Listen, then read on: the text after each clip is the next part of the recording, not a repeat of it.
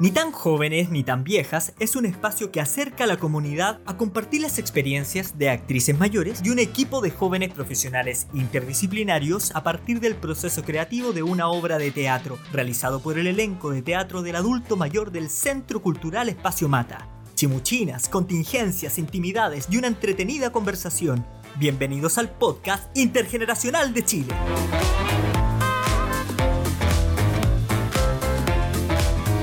Hola, hola. Hola. chiquillas. Hola.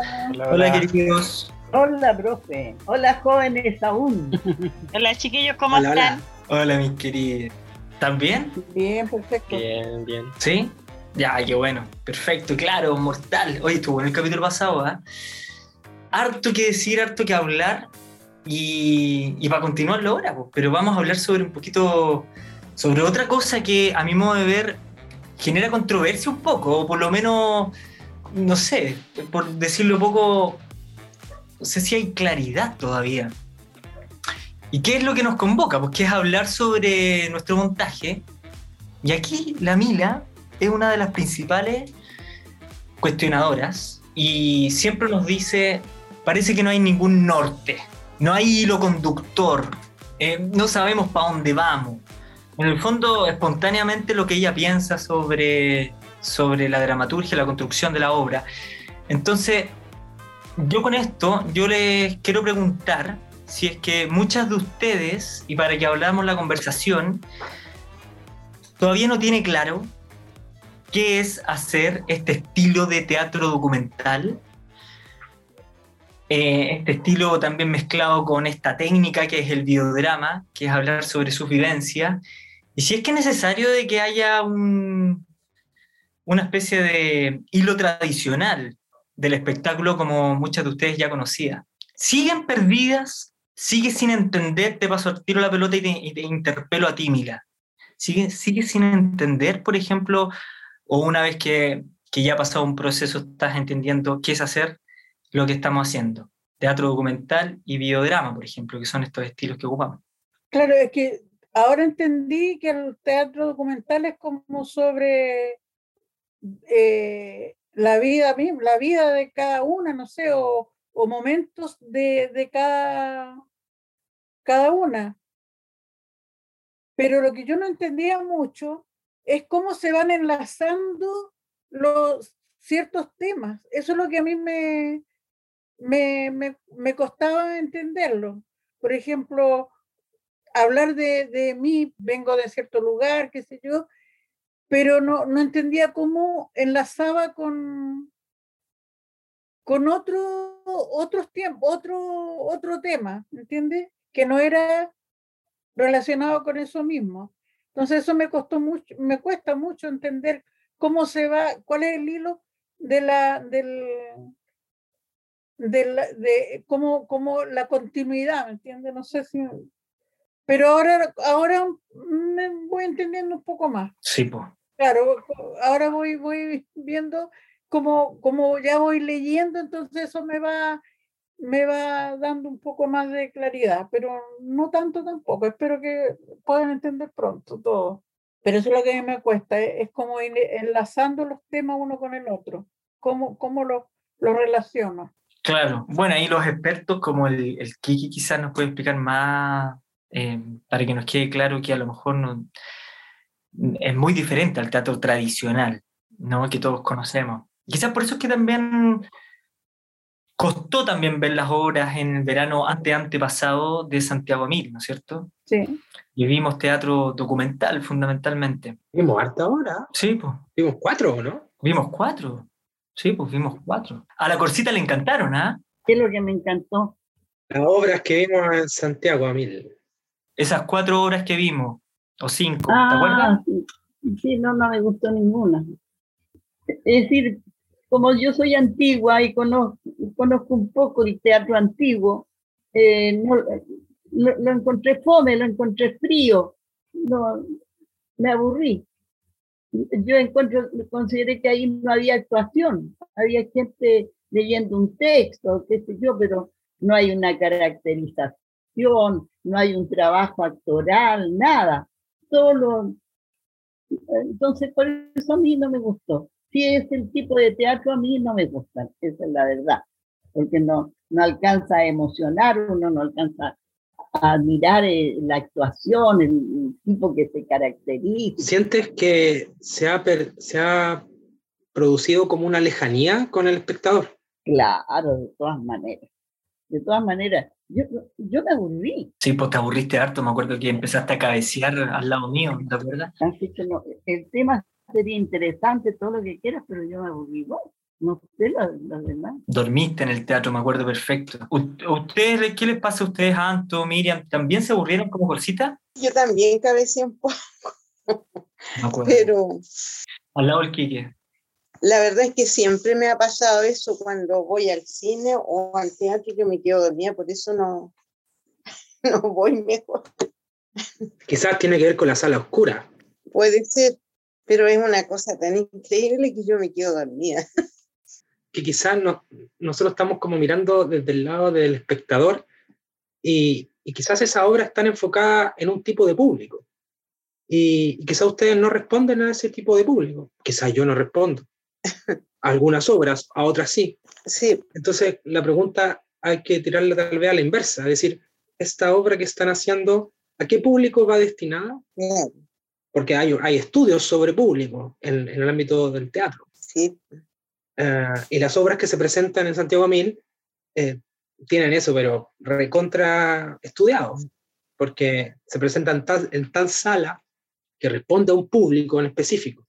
Claro, porque esa, esa hora que vimos, por ejemplo, en el, en el Parque Arauco, yo esa, me pasó lo mismo que me estaba pasando con esta obra de nosotros, yo la, entendí re poco, porque tenía esa misma temática, que uno como que no, no, no la entendía mucho. Oye, pero eh, eh, me lleva todo, perdón Mila que te interrumpe, pero me lleva todo lo que dice Quique, y bueno, la, la, la conversa, es pensar que el público ¿Se va a aburrir con nuestra obra? No. ¿La van a entender poco nuestra obra? No. Es que, yo, yo no la entiendo, pero el resto del público la va a entender. No, la entiende ella que la actúa. De la obra que me acuerdo, es del tipo ese que eran uruguayos, parece, que tocaban música, que al final no, era un, un, enredo de cosas al final. Y después la que me gustó un poco fue la obra de los cubanos. Sí. Ya estaba un poco mejor, pero la otra tampoco, nada. ¿Y paisaje para no colorear que viste allá en, el, en Pudahuel, en Entepola? Ay, otra cosa. otra cosa. Eso sí. Muy buena obra esa. Un trabajo increíble. Fue, además que eh, con la época, con la relación de la droga, lo que hay ahora, la juventud que les gusta tanto tomar cerveza, hacer sus fiestas, esas cosas. A mí me gustó mucho esa obra, la encontré con, muy ágil, muy eh, dinámica. Me gustó, eso sí que me gustó. Sí, ¿ah? oye, eh, pasando, pasando, porque yo todavía no me queda claro si es que en realidad les gusta el estilo de esta obra. Parece que vamos, echémosle para adelante, todavía no, no, me queda un poco claro eso, pero no está bien, porque ustedes son honestas y está, está bueno, igual estamos experimentando. Eh, pero, ¿qué les gusta de esta obra? Del proceso, o si hubiese alguna, algún ejercicio, como decía el Kike al principio, algún, quizá eh, alguna, alguna escena o algo que se haya ensayado y se haya visto, no sé, que, que les guste. ¿Qué sería? Hay una parte que me gusta mucho de la obra. Es la parte de, la historia de la Córcega y su hermano. Esa parte es muy bonita. O sea, es como muy sentimental, muy profunda para mí. Y es una, es una cosa que me emocioné cuando la estuve leyendo.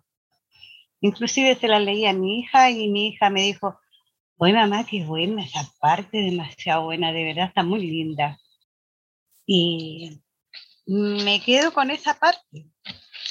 Me quedo con esa parte de la obra. Lo demás estamos recién partiendo, vos, pues, profe, y recién estamos teniendo un poco de claridad. Perdón, Miriam, ¿sería la, la escena que estás con Corsita hablando por teléfono? Sí, ¿Y no será que esa escena es lo que también han dicho un poco, o la Corsita lo dijo, como que a las otras obras le falta al- actuación, entrar en un lugar de ficción? de pura ficción. Y esa justamente es una escena, entre comillas, como un poco más de ficción. Claro.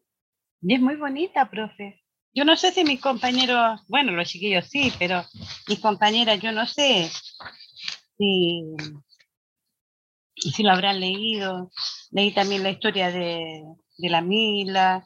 Mi historia no me interesa porque la conozco, pero me gusta mucho esa parte. ¿Te gusta mucho esa parte? Y también me gusta la parte donde cantamos. Ay, O sea, nosotros no, pues. Canta la María Antonieta y nosotros le tocamos la orquesta, también es bonita esa parte. bueno, cuando le ensayamos me gustó mucho, de verdad. Cuando usted fue probando qué instrumento nos quedaba mejor tocar y todo eso, esa parte la encuentro con vida. Me gusta, activa, con mucho movimiento. Aunque no lo hagamos tan bien, pero tenemos que intentarlo. Yo creo que esa parte de la que dice la Miriam del, de la Corsita cuando habla de su hermano es interesante porque eh, se empiezan a hablar como si el hermano fuera eh, Una persona una persona, claro. Entonces cuando después al final se descubre que no es una persona, sino que es un... un- Discúlpeme, discúlpeme, no sé qué pasa en la pieza del lado que están llorando. ¿Me esperan un poco, por favor? Puedo decir yo lo que a mí me parece de la obra, el- como veo la obra de nosotros, ¿Sí? a mí me parece que no está mal por dos cosas, porque hay acción. Nosotros actuamos, hay, hay acción. Y segundo lugar, porque hay, hay historia. Y a toda la gente le gusta saber la historia del otro. ¿entiendes? Y como te digo, hay acción y se ve, y se ve para dónde vamos. Y Yo no- al principio le tenía harto miedo, pero ahora la, la encuentro que está, está mucho mejor. Está muy, a mí me da un poco de pudor, entiende, encuentro muy biográfica, pero si estamos en este estilo de teatro, habría que, que aceptarlo. ¿no? claro, para, para quienes eh, la interpretan, ¿no? Como el pudor. eh, estamos hablando sobre la vivencia. Mati, Eh, sí, eh, una duda, como estamos hablando del, del proceso del teatro y todo chiquillos, esto, que. Bueno, nos mandaron a. Nos mandaron a todos, a todos, a todos a cuarentena, a mi nieta que no vive con nosotros, que estuvo el domingo acá. contacto estrecho. Estamos todos encerrados. Pues, Terrible. Pero bueno. chuta. Oye, bueno, eh, no solamente, solamente eh, eh, explicar eh, eh, que, el- que el- que quienes nos están escuchando sepan que justo antes de comenzar el programa nos contaste de lo que estás viviendo, eh, que, tienes un pariente, ¿no es cierto?, con COVID y, vive, vive en tu casa y todo lo, lo que implica, ¿no? La gravedad que implica eso. Por lo tanto, eh, estamos contigo y, bueno, es que tienes tu grupo. Y tener sin Dios nomás. Preocupante, pero bueno, ¿qué va a hacer? Está la bebé, está Ian, la Loreto, la Loretito y el Pacho. Mucho, mucho ánimo, Miriam. Ay, Esperar nomás. Hay que esperar. no quiero, digamos nomás. ¿Qué vamos a hacer? Todo va a salir bien, hay que tener confianza. Hay que tener sin Dios nomás, no nos queda más. Esta cosa es así, es terrible.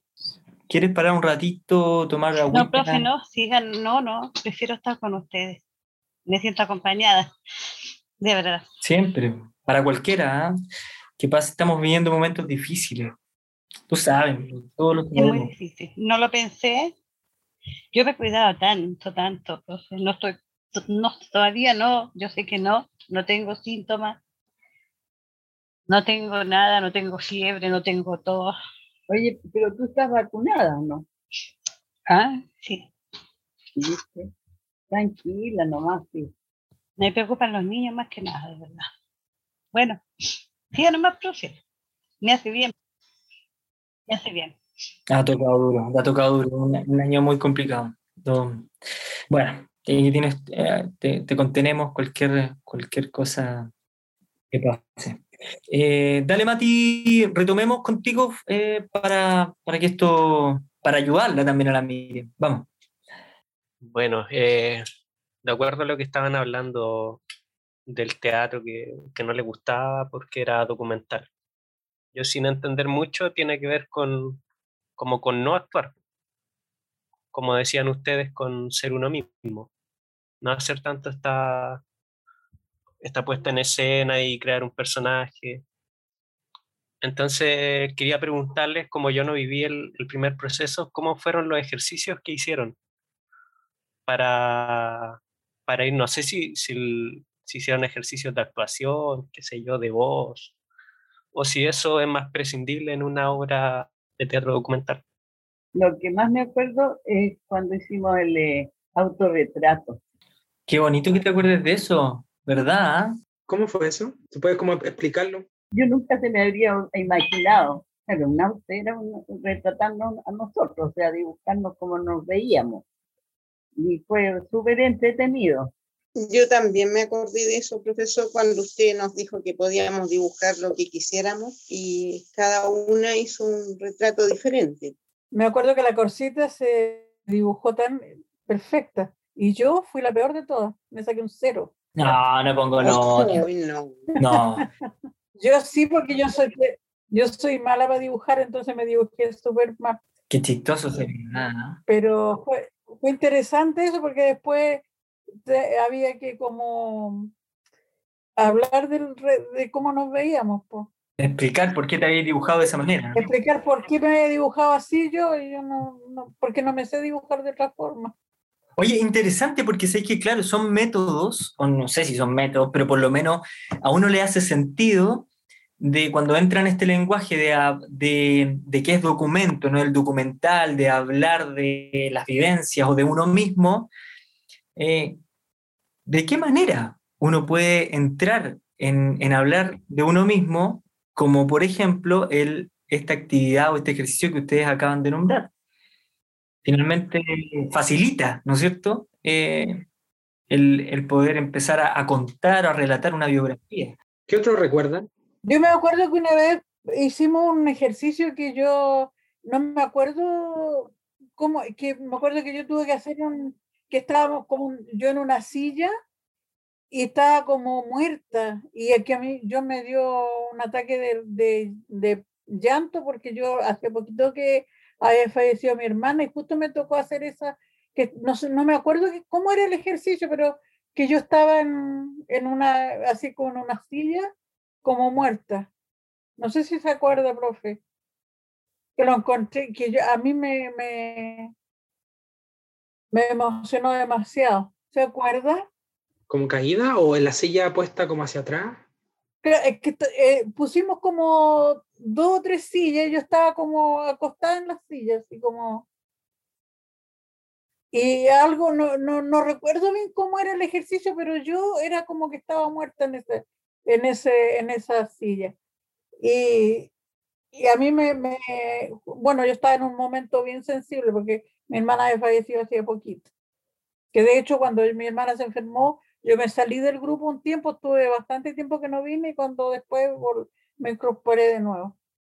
Oye, Mila, puede ser, no sé si, no sé si estoy, estoy equivocado, pero puede ser un ejercicio que era justamente para poder como despertar eh, eh, el conflicto, ¿no es cierto?, entre diferentes tipos de opiniones. Hicimos como un ejercicio de improvisación, Sí, donde sí, tú en este, en este caso eras la persona fallecida, digamos. claro. Sí, Ahí Parisi, ¿no es cierto? Y quedó la media embarrada, después te emocionaste un montón, nos explicaste Sí. eh, tu situación, ¿verdad? sí, Mm. Eso me acuerdo. ¿Y tú, Carlos, te acuerdas de algún, de algún ejercicio en particular? ¿Y por qué lo hiciste? ¿Qué, qué objetivo buscabas con eso? ¿Sabes lo que pasa, Mati? Es que más allá de, de un ejercicio en particular que de a poco puedo ir eh, encontrando dentro de, la- de mi memoria, para mí el gran ejercicio particular que a lo mejor no se ve como ejercicio es la conversación. Es lo que nosotros, por ejemplo, hicimos todo el año pasado en pandemia y, en, esta plataforma Zoom, y que tiene que ver como finalmente con el, relatar eh, la vida de uno y, cómo te escuchan y qué es lo que, qué es lo que, qué es lo que está pasando. Yo creo que eso puede sintetizar también una mini obra, si es que estamos hablando de, generar un diálogo en una puesta en escena. Entonces, creo que, el, creo que a la hora de poder hablar sobre nosotros mismos se necesita de tener mucha confianza y la confianza se genera a través de mirarnos, a través de la conversación, a través de, de sentirnos, de apoyarnos, de contenernos, y como todas las cosas que han sucedido. De a poquito voy buscando ejercicios más prácticos, artísticos, para, para quizás complementar tu pregunta.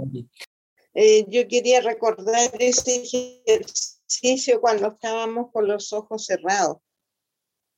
Mm, verdad, tienes toda la razón. Sí, y cuando nos subíamos arriba del mueble y toda esa, esa onda. Oye, sí, tenéis razón, porque ahí es lo que me acordé, Anto. ¿Tú te acordás, Anto, de ese ejercicio con las vendas cerradas que ocasionó una catarsis, un, un, pánico? ¿A qué le pasó eso? ¿No fue a, ti, Mila, que caíste como en un pánico? Sí, me parece. Y fue tremendo, fue... Sí. Yo me, también me estaba acordando de ese, de ese ejercicio cuando nos vendamos los, los ojos. Sí, con los ojos vendados. Fue bien fuerte también. Lo que yo he sentido desde un principio con los ejercicios es como, como que usted ha estado haciendo una, una autopsia, no, una eh, de cada una, ¿me entiendes? Para condimentar el asunto, porque eh, nos, hemos, nos hemos desarmado, o sea, eh, no ha habido, nos, nos, hemos desarmado frente, frente a usted, todas, ¿entienden? Nadie, hemos sido totalmente sinceras, por no decir otras palabras, no tengo las palabras exactas, pero creo que a eso, a eso iban los ejercicios, se me ocurre a mí. Porque primero la, es decir, cada ejercicio hacía, después de la, en la conversa, caíamos abriéndonos a, todo en la conversación. La franqueza, la, la sinceridad, la verdad, la verdad de cada uno. ¿Es así o no? Sí, sí, yo cuando dijiste cuando que en el fondo se han desarmado, me gustó el concepto de desarmado porque finalmente hay una hay un, como una, una deconstrucción de, la, de, uno mismo, ¿no? Y, y, de las emociones. Está bueno, está bueno eso. Oye, aquí las redes sociales me preguntan, me están preguntando si es que existe una diferencia em, en el trabajo de forma presencial al trabajo virtual. Creo que sí, profe. Para mí también encuentro que está bien. ¿Sabe qué pasa, profe? En, en forma virtual, como que estamos más liberadas, no sé, me da la idea. O sea, mi manera de pensar. Me siento como más libre de, de actuar, de hablar, que cuando estamos presenciales. Porque como se nos ve solamente la cara, no se nos ve todo el cuerpo nosotros. Ah, ahí. Ah, igual hay un tema ahí, ¿eh? hay un tema, el pudor del cuerpo, y esto es interesante eso. Claro, quizá uno está como en su nicho, en su, en su nido, ah, protegido aquí en la casa. Sí, una onda así. Pero, pero yo encuentro también que, que, la, que hacerlo presencial, como que uno, según yo, mi, uno, el movimiento es, distinto también, pues como otra forma de, como que le da otro sentido a la, a la, a la actuación, creo yo porque así estamos como más estáticas estando virtualmente. Pero mira, mira, yo pienso que en el fondo, por lo menos a mí no me afecta tanto porque como somos un grupo tan tan eh, armónico, tan cohesionado, me parece que no ha habido mayor eh, frialdad, no se, ha, no se ha roto este calor. Eh, tomando lo que decía la Corsita, eh, claramente ustedes vivieron experiencias de grupo que les fueron significativas. Y yo me quedé con una pregunta ahí atascada, que era como esta relación que ustedes han construido porque no se conocían. Y claramente, ¿cómo han sentido que los ejercicios que ha hecho Carlos que, que usted le ha llevado a esas situaciones eh, han podido como afianzarse en un grupo, en un colectivo, en, en poder conocerse a través de, de, estar experimentando cosas en común que a otra persona le sucede y tú la ves que le está sucediendo y eso te afianza como grupo. Es algo increíble. No creo que, que, sea tan fácil que en otros grupos se, se, Profe, usted tiene algo, no sé, parece que tiene un imán para sacarle a uno cosas. Ahí está el ejercicio. Que uno tenía guardada de muchos años, que nunca había comentado con otras personas. Y no sé, de repente la conversación está fluida que empieza a salir, a salir todo lo que uno tiene guardado muy, muy adentro, ¿no? Eh, yo pienso que es la confianza que se ha generado dentro de nuestro grupo y con usted especialmente, los chiquillos un poco menos a lo mejor. Eh, eso hace que lleguemos a contarle cosas que a lo mejor no, no se las hemos contado a nadie, a lo mejor no queríamos que se supieran, pero esa fluidez de la conversación se va dando, se va dando y, y van saliendo cosas que uno no pensaba contar, por ejemplo. Bueno, sí, es súper cierto. Eh, también, también va para mí, ¿no? O sea, yo también eh, soy parte del grupo igual que los chiquillos y, cuántas cosas también como los chiquillos nos hemos abierto, ¿no? Em, y el texto y la obra cuenta cosas nuestras, por cierto, pero cosas que nosotros queremos que también se, se digan y se vean. Se compartan. Se compartan, exacto. Y otras cosas que eh, como uno le va diciendo, no, no me gustaría que vaya esto, yo veo que hay un respeto en cuanto a eso también, que esa parte que uno dice, no, no me gustaría, usted va y de una u otra forma la acomoda, la saca y arregla de otra forma eh, el texto que está haciendo. Por lo, que me, da, por lo, lo que me he dado cuenta en la lectura. Eh, lo interesante lo que, lo que preguntaba el Kiki, que lo que eh, se ha generado en el grupo es como que nosotros no solo eh, nos hablamos como de nosotros, de, de, la, de las personas que estamos en el grupo, sino que como que sentimos como a la familia de, porque por ejemplo hablamos de, la, de la Corsita, hablamos, qué sé yo, de su hijo, de la Miriam, de su... Siempre estamos como, como, ya no somos solamente el grupo, sino que como que estamos interactuando con, a, través de ella con la familia. Lo mismo les pasa a ellos conmigo, eh, de, eso, de eso que ahora todos como que saben del cine, por ejemplo, que lo encuentro, lo encuentro interesante porque, claro, como que yo digo el cine como que ya ellos, ustedes ya lo, lo, lo reconocen eh, y eso creo que es lindo lo que se ha dado en el grupo. Por ejemplo, hablamos cuando la María Antonieta habla de su hija de Estados Unidos, como que somos como más cercanos, no solo entre nosotros, sino que a través de nosotros, de la familia.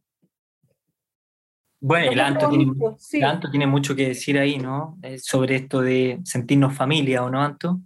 Yo realmente siento el grupo como una familia, porque todos nos preocupamos de todos agradecida de todas maneras, de todos. Esta, esto del grupo tan afianzado, se puede decir, es el trabajo del director, porque yo creo que el director tiene que saber con qué gente está trabajando.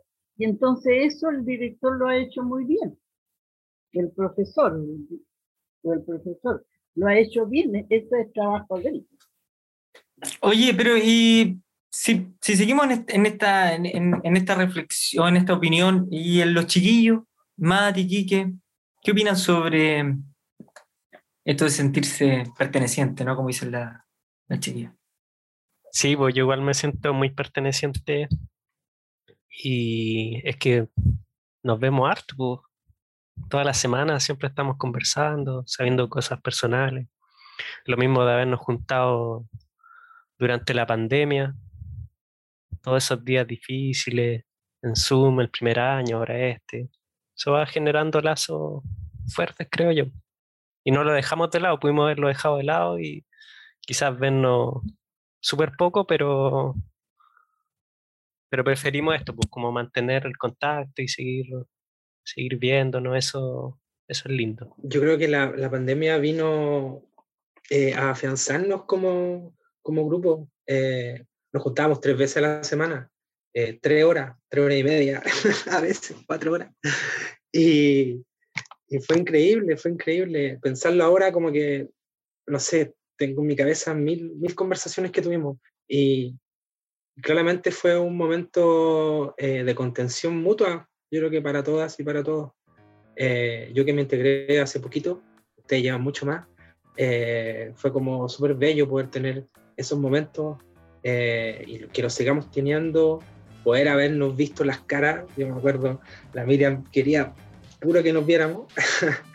y, nada, ha sido, ha sido de verdad que dentro de, de todo lo malo de, de, esta pandemia ha sido un, un, suceso de este grupo muy, muy, muy rescatable. Yo lo rescato mucho. Bueno, para mí han sido mi grupo, un grupo contenedor. Eh, detrás de las cámaras está Víctor, este, Pablo también, y tanta gente que está con nosotros, la Laura, ahora el proyecto podcast. Así que somos un grupazo y que nos acompañamos, nos contenemos. Bien, eh, nos quedan millones de cosas que hablar. Eh, por ahí preguntan en las redes sociales otras cosas, pero yo creo que va para otro capítulo. Lo dejamos hasta acá por hoy. Me despido, chiquillas. Mucha fuerza, Miriam. Sí, ánimo, Miriam. Queridos, nos vemos para la próxima, para el próximo capítulo. Chao, chao. Chao, chao, cariño Miriam. Chao, chiquillos, que estén bien, cuídense mucho, por favor, cuídense mucho. Chao. Chao, chao. Que estén bien. Abrazo grande. Un beso para cada uno. Chao. chao. Sí. Este proyecto es posible gracias al financiamiento de iniciativas de fortalecimiento de organizaciones culturales comunitarias 2020 del Ministerio de las Culturas, las Artes y el Patrimonio y con la colaboración del Centro Cultural Espacio Mata de la Municipalidad de La Granja.